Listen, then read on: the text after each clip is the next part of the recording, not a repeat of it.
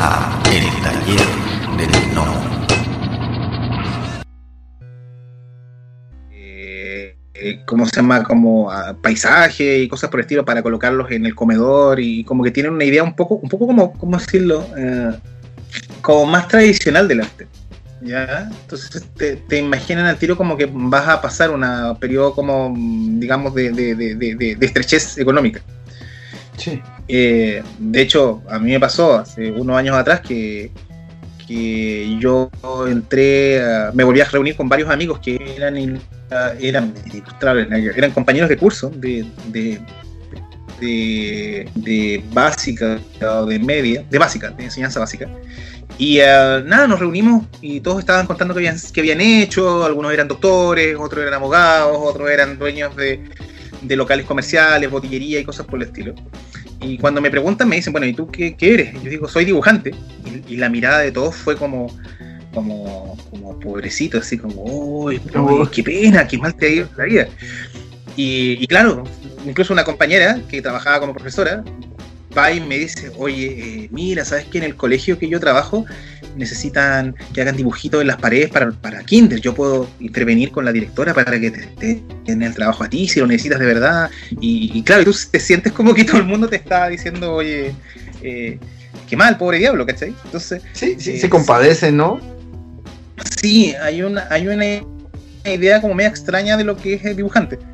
Yo siento que esta percepción ha cambiado en estos últimos dos o cuatro o cinco años, donde han aparecido más universidades que ofrecen carrera de ilustración y, y, digamos se ha publicitado un poco más el mundo de la ilustración como un mundo, eh, digamos, del que se puede vivir, pero yo diría que, no sé, en los 90 decir soy dibujante era casi como decir quiero, quiero, eh, quiero, quiero vivir así como al día. Abajo de un eh, puente, ¿no? Exacto.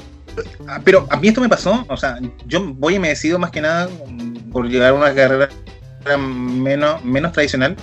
El día que doy, acá en Chile se utiliza la prueba de actitud académica, que es como una prueba que tú das para poder entrar a la universidad. Y aparentemente yo había quedado en, no me acuerdo si era, era, creo que había quedado en leyes, en la Universidad Católica, que era una universidad más o menos conocida acá. Y en algún punto antes de decidirme ir a inscribirme, yo le digo a mi mamá, mamá, lo siento, quiero estudiar diseño. Y la cara de mi madre se transfigura así como, un poco como con resignación y dice, bueno, hijo, lo que usted quiera. pero, pero sí, o sea, eh, tú te das cuenta que hay una especie como de percepción media negativa del arte. Como que no, no es algo de lo que se puede vivir. Y claro, es como que tomas la ruta de la pobreza este, automática. Eh, pero es una percepción que ha cambiado. Pero yo creo que, claro, me lo debo haber definido como por esa edad, como por los 17, 18, como ya, digamos, tomarme en serio esto. Sí, cuando te toca la universidad y tienes que escoger la carrera, yo diría que ahí es como donde uno empieza a tomarse en serio eh, esta cosa. Oye, pero eh, bueno, yo había leído, comento, investigando que eras, eras docente, entonces terminaste diseño y luego eh, te, te, volviste docente o, cómo sí. está ese asunto?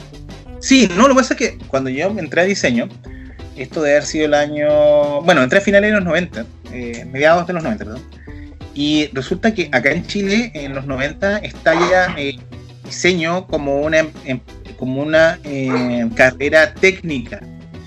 Entonces, eh, al aparecer diseño como una carrera técnica, la carrera profesional en general como que empezó a bajar el requerimiento. Y esto hizo que se llenara muchos diseñadores.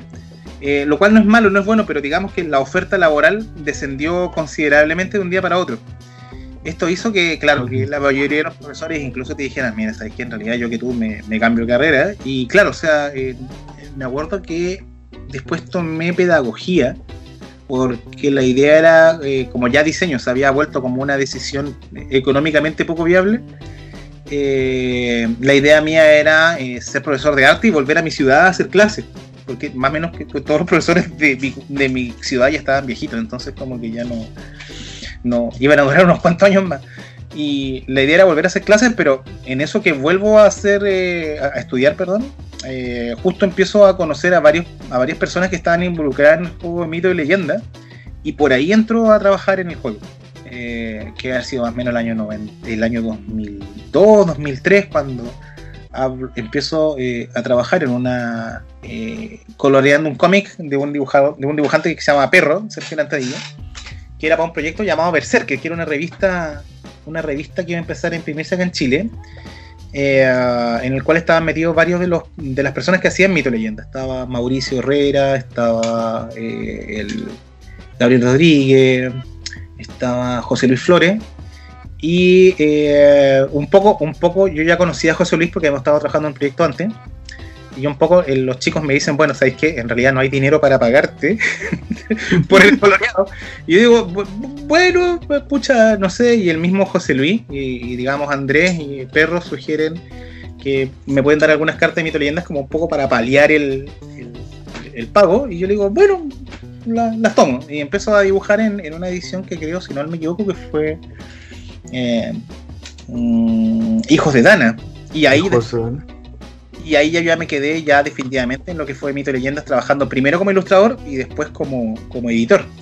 Ok. Pero te me adelantaste, te me adelantaste. Diste el brinco, te me fuiste. Ah, lo, que pasa, es que, bueno, yo sal, o sea, yo estudié, estudié pedagogía. Ajá pero la verdad es que eh, debo haber hecho clase unos cuantos años, siempre como actividad casi secundaria a mi actividad como ilustrador. Okay. Eh, algunas clases en universidades, pero, pero me quedé en, ilustración. O sea, me, justo en la época que estaba en la universidad empecé a, acá en Chile decimos pitutear, que es como cuando uno agarra trabajos que no son estables, sino que son trabajos así como, como al vuelo, eh, tanto en agencias como en Salo, como en Mito y Leyenda. Eh, empecé a hacer portadas para revistas, para álbumes de música y, por ahí me fui. Y a todo esto, ¿cuál fue tu primer trabajo profesional? El primer trabajo que tú puedes considerar como que fue, digo, vayamos, dividámoslo en dos partes. ¿Cuál fue tu primer trabajo publicado ¿Y, cuál fue, ¿Y cuál fue tu primer trabajo que podías considerar que fue tu primer trabajo profesional? Que ya digamos que ya te, que fue remunerado por, por, por, por, esa pieza que hiciste. Mira, el primer trabajo que podría decir profesional lo hice en la universidad estudiando diseño, cuando un profesor que le gustaban mis diseños me dice, oye, ¿sabes qué? Me gustaría comprarte este diseño. Y yo le digo, ya, pero perfecto, oye, pero buenísimo. Te. Que era un diseño que había hecho así como de prueba, así como para una tarea y me lo compra como algo así como, eh, como por unos 15 dólares de la época, que para mí, para esa época era bastante porque alcanzaba para pizza, cerveza y un poco de tequila. Eh, lo, suficiente para sobrevivir. No, lo suficiente para pasar un buen, buen fin de semana. pero, pero en realidad no era un buen pago. Y después un día en el centro, eh, bajo al centro a comprar algunos materiales y me doy cuenta que justo al frente de la librería donde yo usualmente compraba, estaba mi logotipo eh, que había sido cambiado, eh, pero para una para un restaurante. Entonces me di cuenta que mi profesor de, esa época compraba algunos diseños eh, para, para venderlos y hacerlos pasar por suyo. que, es una práctica que yo me he dado cuenta que hasta el día de hoy pasa en algunos lados, pero, pero sí, o sea, por eso digo que sería como la primera vez que alguien me pagó, pero, pero claro, después sí, trabajé con este profesor ya más directamente y asumiendo, digamos, cuál era la, el, medio. Eh, después ya, por ejemplo, mi primer cosa impresa, yo diría que fue una vez que trabajé con una, una empresa, ah, era una, era una independiente estadounidense. Eh, nunca, nunca vi el, impreso el producto, pero sí supe que salió. Creo que se llama Red Tsunami Press. Eh, hacíamos unos cómics sobre uno sobre uno sobre unos furries que eran como medios como Capitán Nemo. Y, era muy divertido trabajar con el, con el señor porque eh, siempre que yo le mandaba los layouts de las páginas, eh, me decía así como que me mandaba, en esa época era ICQ, ICQ, antes de... Oh, sí, sí, sí. Me mandaba mensajes diciendo, mm, esa, esa, porque por ejemplo había un personaje que era como una, una perra, me refiero que era un, canino un, femenino. Un canino, sí, sí, sí, sí. Que estaba como en un traje así como con, como con un cierre. Entonces, claro, el personaje en el cierre más arriba, más abajo, dejaba ver más su, eh, su, anatomía. Y, eh, claro, me mandaba mensajes diciendo, oh, me ha gustado mucho esa, esa página donde sale ella adelante. Bájale un poco más el cierre. Ya, entonces, borraba y le bajaba un poco más el cierre, le mandaba escaneado el layout y me decía, bájaselo un poquito más. Y estaba me, incómodo, ¿sí? yo lo bajaba de nuevo y volvía, así bájaselo un poquito más. Entonces, eh, yo ya me sentía como sucio trabajando, pero, pero, pero sí, o sea, era, eh, era como un poco degenerado el señor, pero, pero, pero no, era, fue como uno de los primeros trabajos que yo sé que salió impreso. Eh, y que también me tocó la buena fortuna de que, de que golpeó justo una época donde estaba muy de moda el, manga en Japón, en Estados Unidos. Entonces como que todo el mundo estaba mirando esto a principios de los 2000, el año 99, 2000 por ahí. Eh, entonces estaban buscando muchos artistas japoneses. Yo justo en esa época eh, tenía una página web que era, eh, bueno, mi página web de la época estaba metida en una página que se llamaba Tinami, que Tinami era una especie de web ring muy similar, o más bien dicho, parecido a lo que iba a ser Deviantart o lo que iba a ser Pixiv. Entonces, incluso uno de estos clientes que llegó por ese lado pensaban que yo era japonés, porque me llamaba Genso, la página, bueno, como estaba en Tinami, estaba escrita en japonés. Y el tipo va y me dice, oye, eh, yo este fin de semana voy a, Tokio, eh, no sé en qué parte de Japón estás, yo te pago el pasaje para que nos reunamos y nos conozcamos mejor. Entonces, eh, yo es el, momento que le digo, ¿sabes qué? No, yo no, estoy en Tokio. O sea, no estoy en Japón. Y me dice, pero, pero ¿cómo? ¿Tú te llamas Genso? sí, pero, pero es un seudónimo. Pero tienes la página en japonés. Sí, sé, un poco de japonés. Pero, pero, pero dibuja el estilo anime. Sí, es que me, gusta el anime. Eh, pero no estás en Japón, no, estoy en Chile. Y, ahí empezó un poco el darme cuenta de que, de que uno proyecta mucho por intermedio de la internet y que muchas veces te ayuda el hecho de, de digamos, de, de, cómo se percibe tu negocio, porque finalmente es un negocio en otras partes del mundo y puedes, puedes digamos, instalarte un poco más, quizás sin necesidad de, estar trabajando directamente en una editorial o una empresa. Entonces te cae esta persona, te dice, oye, pues vente, aquí a Tokio y, y, y, pues, que te quiero conocer, ya dan la experiencia de que pues, no, no está, bueno, le das la noticia que no estás allá. Y entonces eso fue, vaya, está, está, está genial esa situación. Porque, digo, tu estilo, tu estilo es, es, completo. Este, ¿Cómo decirlo? Sí, japonés, podríamos decir el, estilo. Pero no, no es manga como tal, ¿verdad? Porque es más que nada. Sí, pasa, pasa que en esa época, en Tinami particularmente, había mucho ilustrador muy, muy, que de pronto no tiene mucho que ver con lo que nosotros consumíamos en los 80, eh, como de Toriyama o por ejemplo la Rumiko Takahashi, no, eh, en, Pix, en Tinami por ejemplo estaba, había gente como Nona, eh, que era una de las personas que después terminó trabajando en el King of Fighter 2000-2001, o estaba Falcon, que también terminó convirtiéndose en el director de arte de SNK Playmore. Entonces había muchas personas, estaba Backfire, que no me acuerdo el nombre que él tenía, eh, su verdadero nombre en la vida real, pero que fueron ilustradores que terminaron trabajando en, en el Castlevania, Castlevania, si no me equivoco, el Order of Ecclesia.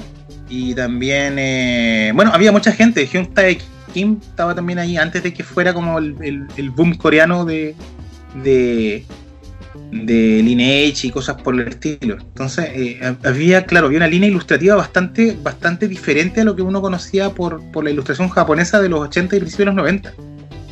Y había una cantera ahí que yo recuerdo, había muchos dibujantes que después terminaron trabajando en el medio profesional en los próximos 10 años.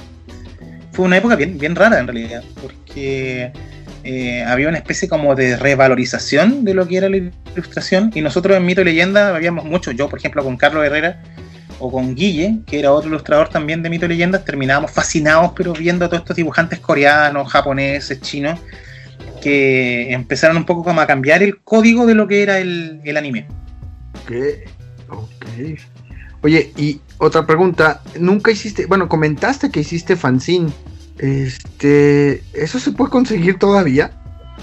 ¿O ya es complicado conseguirlo?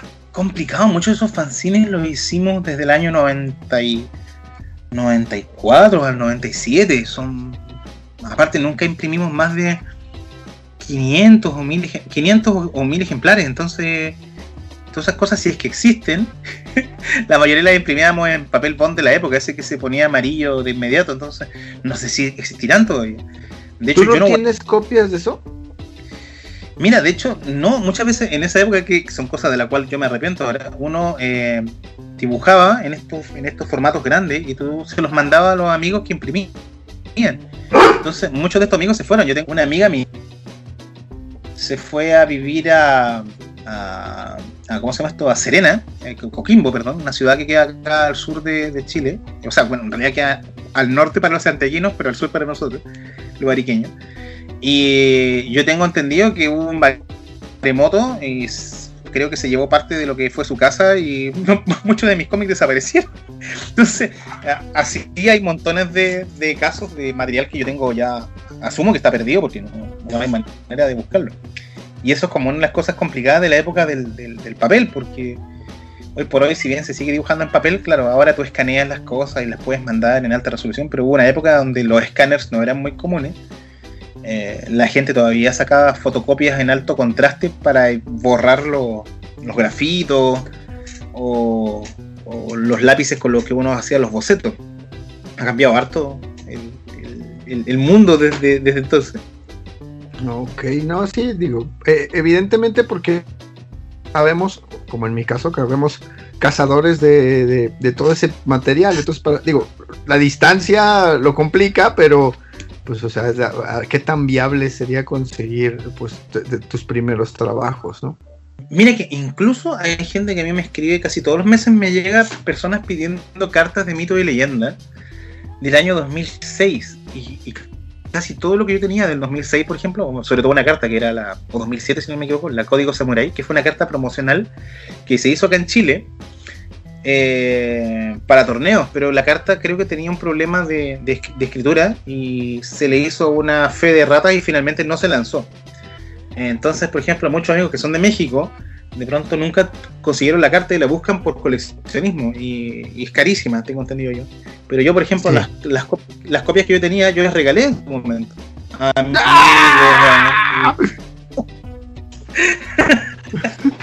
es, que, es que uno regala esas cosas, sí, finalmente de, Aparte que eran cartas de torneo, entonces como que no, no es que no les diera el valor, pero, pero tú sabías que iban a estar como con más cuidado en manos de otro amigo. Y todo, te, lo digo, todos los meses me llega gente preguntando por la, por la famosa código samurai. Y, claro, tú, le dices, no, no hay manera de conseguirlo, porque muchas de esas salos se, digamos, prácticamente se demolió. Eh, y mucho de ese material o se regaló o se vendió y, no existe. No, no, hay manera de buscarlo. ¿no? Incluso, fíjate que. Ya, ya, Continúa, por favor. No, te decía yo que incluso, por ejemplo, nosotros hace. No es que acá Mito Leyenda se ha vuelto a reeditar. Y en Club, que es la empresa que, trabaja Mito Leyenda, de pronto te escriben preguntándote, oye, que vamos a reeditar tal cosa. Tienes las cartas de esa época y te das cuenta de que mucha, mucha de la gente que trabajaba con Mito Leyenda eh, no guardaron los archivos en alta definición de, su momento. eh, y claro, bueno, yo, yo tengo todo lo que se editó en primera y segunda era, en digital, pero de nuevo, si me lo preguntas a mí, yo sé que lo tengo, pero lo tengo en discos duros de respaldo que deben estar por ahí en alguna caja. Así como, como el arca de la alianza al final de Indiana Jones. así, así está. Entonces, claro, se va perdiendo, se va perdiendo. Son cosas que se va perdiendo porque eh, o en algún momento la misma gente que, hacía el juego eh, no le daba el valor o el peso porque era algo para un producto puntual que iba a salir en esa fecha. O por ahí, no sé, de pronto se van archivando las cosas y después la gente no sabe dónde quedaron. Que es un poco lo que pasa con la industria del videojuego, que casi todos los juegos que nosotros conocimos de la era del PlayStation no existen. por ejemplo, Final Fantasy VII se perdió, no existe. Eso, está la copia de la imagen del juego pero los archivos del juego en sí mismo no, no, no, existen. El juego se borró. Lo mismo el Resident Evil 1 original eh, y así montones de, de, cosas porque en esa época se consideraba que guardar eh, información costaba dinero y no tenía sentido porque el juego ya había salido y estaba la imagen. Claro, nunca se pensó que se iba a volver a reeditar hace, no sé, más adelante. Sí, es que es, cierto, o sea, no, no, no, no, no te, como desarrollador, a lo mejor el juego no te imaginas que, que la pieza que estás desarrollando, pues, digo, evidentemente los de Capcom no jamás, me imagino que jamás pensaron que, que al desarrollar Resident Evil iba a ser lo que pasó, ¿no? O sea, el, boom, el que nos tuvo a muchos, nos tuvo horas y horas y horas pegándonos sustos ahí con los, con los zombies. Que ya si lo ves en la actualidad, o sea, juegas Resident Evil el primero y lo juegas en una PlayStation, ya dices tú, no, o sea, ¿cómo me espantaba con esto? Eh, yo, yo, tengo aracnofobia, entonces a mí la escena de las arañas siempre me aterraba, pero hasta el día de hoy, o sea, pasa, es que pasa, yo de pronto la otra vez me acuerdo que estaba leyendo sobre la historia de la producción de Resident Evil, y el Resident Evil 1 es un juego que nadie le tenía fe, de hecho se pensaba que iba a ser un fracaso descomunal, eh, no es hasta las primeras demos que, digamos, hay una buena respuesta que se sabe que el juego va a ser un éxito, pero originalmente terminó una pelea enorme dentro de Capcom, nadie pensaba, o sea, no, se, pensaba que iba a ser un fracaso así, pero, pero enorme. Entonces, claro, igual ahora uno dice, oye, los archivos originales de Final Fantasy VII eh, pesaban, creo que eran como 3 GB, 4 GB, y claro, uno se ríe porque 3 o 4 GB eh, lo puedes guardar en un pendrive y te queda espacio todavía. Pero, pero en esa época 3 o 4 GB era una cantidad eh, brutal. absurda. Yo me acuerdo que mi primer computador que yo me compré, digamos, de haber sido el año 96, tenía 2 GB de disco duro y yo me sentía el rey del mundo. Y, claro, yo le digo eso a mi hijo ahora y mi hijo se, se matan de la risa, o sea, lo encuentran absurdo. Sí, claro, nosotros, eh, es que mucha gente que nos está escuchando ahora que en estas cuestiones de los podcasts y todo ese rollo no pueden entender que para nosotros podíamos almacenar nuestras todas nuestras tareas, las ilustraciones en un floppy. Es más, ni han de saber que es un floppy, ¿va? Para empezar, que tenía 1.42 megas de capacidad. Incluso, yo me acuerdo que fui de las personas que invirtió cuando trabajé en agencias en un zip. El zip era, era como un floppy un poco más grueso y un poco más grande, que tenía la gracia que podía soportar 100 megas. Y en esa época hablar de 100 megas, cuando un floppy creo que con suerte tenía 2.5 o 4 megas, dependiendo del tipo de floppy, era, era considerado pero una brutalidad. Entonces, claro, era como que bajabas del start de, del Enterprise y con una tecnología nunca antes vista, pero son tecnologías que quedaron viejas muy rápido. Los zip eh, ya salieron a mediados de los, 90, perdón, y ya para finales de los, de los 90 ya estaban acabados. Eh, pero sí, y, por lo menos en Mito Leyendas pasó mucho eso, o sea, hasta donde tengo entendido, todo ese material está, perdido, a no ser de que hayan habido rescates como las reimpresiones, reediciones, sobre todo ahora que ha llegado como la moda de la nostalgia. Eh, la nostalgia por los 90, por los 80, por Mito Leyendas, por, qué sé yo, la NES, la NES, la PlayStation, etcétera, etcétera. No, es que sí, sí está. Bueno, es que es que, desafortunadamente, eh, comentas, no es lo mismo como en los cómics, ¿no? Que, pues que se hacían papel, en que todavía en aquellas épocas se hacían muchas cosas en papel y pues los originales de alguna otra manera pues se, se ya era, era un poco, un poco diferente. Sí, mira, yo igual siempre me acuerdo mucho una anécdota de um, de, uh, eh, de Steve Dicto que alguna vez lo entrevistaron para no sé qué cosa. Y cuando el, chico que lo entrevistaba, creo que, no me acuerdo qué revista era, pero eh, llegó a la, entrevista con Dicto en su taller, se encontró con que Dicto estaba cortando hojas y la estaba y lo que estaba usando como soporte para cortar y Y el chico le dice, pero ¿por qué estás usando esto para cortar las páginas? Eh, originales, originales eh, de, las, de las primeras ediciones que trabajó él. Y esto no las quería vender, sencillamente él quería, quería usarlas como, como, como base para cortar más papel. Eh, um, claro, pero es que pasaba que Dick él estaba muy imbuido en una filosofía que era el objetivismo y él no le daba valor a esas cosas, porque para él no tenían valor. Entonces, claro, también depende mucho del, del, ilustrador, del dibujante. Yo, yo le, he intentado darle valor y guardar todo lo que puedo, pero llega un punto donde igual te das cuenta de que, de que es mucho. Yo solamente en ilustraciones tengo casi 80 gigas en mi, en mi, en mi disco duro de, digamos, central de mi computador Y, claro, es, material que es pesadísimo, que yo después tengo que hacer un trasvasije, guardarlo en otra en un disco duro de respaldo y, esperar a, rellenarlo otra vez con, con 80 GB más. Eh, es, complicado. Sí, sí. Eso sí es cierto. Bueno, rebobinemos un poquito a tu llegada. Bueno, ya vimos que. Pues es que eh, tu, tu historia es. eh, vaya, estuviste. sí, entonces publicaste primero en Estados Unidos, por lo que comentaste. Publicaste primero estas historias furries en Estados Unidos antes de caer en mitos y leyendas, antes de caer en Salo. Sí, trabajé en agencias eh, de publicidad y hice estas cosas como de cómic. Y algunos, algunos en esa época también, como estaba de moda mucho el tema del anime, también hice algunos soft CG medio hentai, que también estuvo muy de moda a principios de los 2000. Eh, así que sí, sí, sí trabajé harto antes de meterme en Mito y leyendas, que, que ya vino a ser como mi primer trabajo, por decirlo de alguna manera, es como, como más serio o más estable, más bien dicho.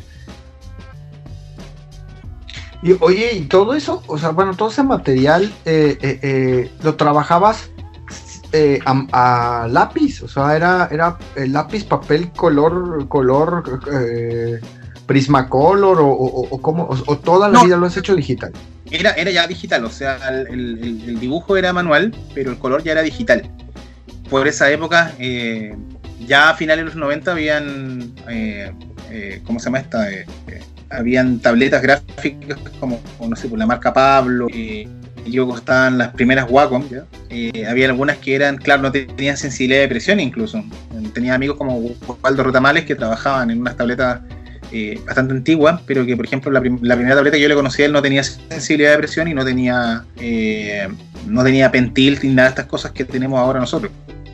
De hecho, mm, me acuerdo que la primera tableta Wacom que compré, no, no, la primera tableta que yo compré fue una Pablo, después fue una Jam Studio, que una tableta horrible, que parecía una parecía estos juguetes de, de tipo Fisher Price Ah, Eh, ya, sí, sí, sí. Y tenía como 200 niveles de presión y cuando solté la Wacom, la Wacom tenía 500 y para esa época era, estoy hablando del año 2000, 2001, era una, era como cambiarse de, de- de- un burro a un Ferrari, era, era increíble. Pero, pero sí, o sea, son, son, son, son tabletas que ya venían en esa época, por lo tanto el digital se podía hacer. Lo que pasa es que era mucho más trabajoso que ahora, pero, pero sí, se trabajaba en eso. Y pues, mis estimados podescuchas, pues este, el buen Genso, pues va a regalar una, un sketch, ¿verdad? Quedamos. Ujú, un, sí. un, un- un sketch de, de, de, de super, de, yo creo que de su personaje favorito. Lo único que, que requerimos es de que pues se acerquen a, a sus redes, allá al Instagram, que lo sigan. Y si ya lo siguen, pues que le den también like, por favor, ahí a la página de Facebook de- del Taller del Nomo. Ahí voy a poner una publicacioncita donde vamos a seguir este, a, las, a las personas que, que, quieran participar. Necesitamos que por favor sigan a, a Genso en- Instagram eh, que, que le den like a la página del taller del Nomo o que sigan la página del taller del Nomo en Instagram, cualquiera de las dos. Y en la, en la publicación que voy a poner ahí en el, en el Facebook del taller del Nomo, ahí por favor pueden dejar el comentario del personaje que gustarían que, que Genso les realizara. Ahí vamos a realizar la rifa y pues ya este, todo esto va a ser pues de manera digital porque pues por, por la cuestión ahorita de pandemia es complicado que sea a lápiz, pero pues ahí ya este, pondrá alguna dedicatoria a la persona a la persona que gane. Entonces estén pendientes pues para todo lo que o sea yo creo que van a salir como cinco episodios de todo esto seis. Entonces este pues para que estén pendientes de- de cómo va a estar la dinámica y pues muchísimas gracias por por, por el por el boceto No, todo bien, todo bien. Eh, eh, ahí vamos a hacer un boceto con mucho cariño para, para la persona que gane el, esta, esta- este premio y, y nada, con una dedicatoria especial. perfecto La voz y la producción de este podcast estuvieron a cargo de Adro, a un guion de El Piedra. Para todas sus dudas, sugerencias y comentarios, tenemos la siguiente dirección de email: tallerdelnomo.yahoo.com. Gracias y hasta la próxima.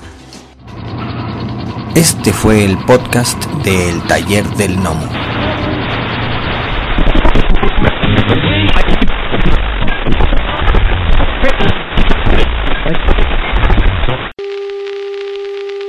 For the next 60 seconds, this station will conduct a test of the emergency broadcast system. This is only a test.